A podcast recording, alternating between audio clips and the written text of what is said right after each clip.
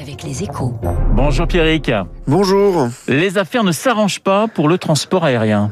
Oui, les années se suivent et commencent à ressembler pour les compagnies aériennes. L'association internationale IATA vient en effet de revoir en baisse ses prévisions pour 2021. Selon ses estimations, le trafic aérien mondial ne devrait pas dépasser 33 à 38% de ce qu'il était en 2019. On se souvient qu'il y a un an après l'apparition du virus, hein, le trafic avait fortement chuté et il n'était jamais revenu à la normale.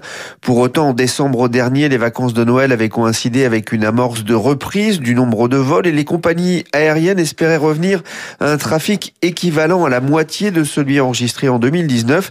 Un espoir déçu en raison des mutations du Covid-19 et des restrictions de voyage dans une partie de l'Europe. Ça a pesé sur les réservations au premier trimestre et ça n'augure rien de bon non plus pour les vacances de Pâques. C'est particulièrement vrai en France où le trafic aérien est 70% inférieur à ce qu'il était en 2019. C'est ce qui avait notamment conduit ADP à fermer le terminal 4 de l'aéroport d'Orly jusqu'à nouvel ordre. Et la facture de la crise risque donc de, de s'alourdir, Pierrick le bilan 2020 était lourd, très lourd, avec des pertes historiques pour le secteur aérien, 117 milliards de dollars. Début 2021, euh, l'IATA craignait une nouvelle année noire pour le secteur, avec une estimation autour de 40 milliards de dollars de pertes cumulées pour cette année. Mais avec l'aggravation de la situation au niveau mondial, l'organisation évoque maintenant une perte potentielle comprise entre 75 et 95 milliards. Au mieux, le secteur n'anticipe pas un retour à l'équilibre avant 2022. Alors tous les espoirs du secteur portent évidemment sur la vaccination. Oui, effectivement, la reprise dépendra beaucoup de la capacité des pays à atteindre l'immunité, notamment grâce au vaccin. La période des vacances d'été sera cruciale. On comprend d'ailleurs que l'Espagne et la Grèce, par exemple, aient mis sur la table la question du passeport vaccinal pour sauver la saison touristique.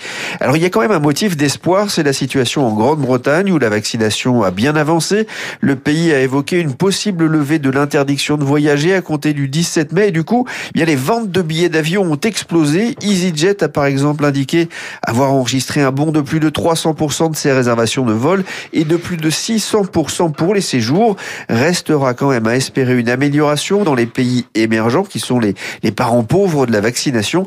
Ça risque donc de prendre encore un peu de temps pour restaurer le trafic aérien mondial. Le décryptage de Pierrick Fay sur l'antenne de Radio Classique. Dans une petite minute, le journal de 8h. Je vous rappelle que mon invité à 8h15 sera euh, Michel Onfray qui publie La Nef des Fous, des nouvelles.